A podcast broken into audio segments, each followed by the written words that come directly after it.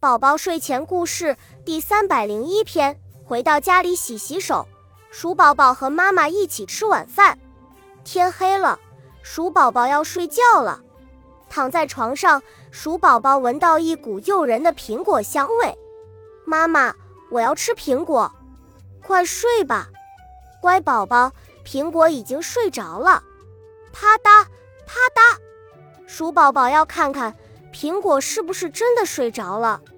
盘子里一个个红苹果一动不动地挤在一起。哎呀呀！苹果真的睡着了。妈妈，苹果宝宝睡着了，我也要睡了。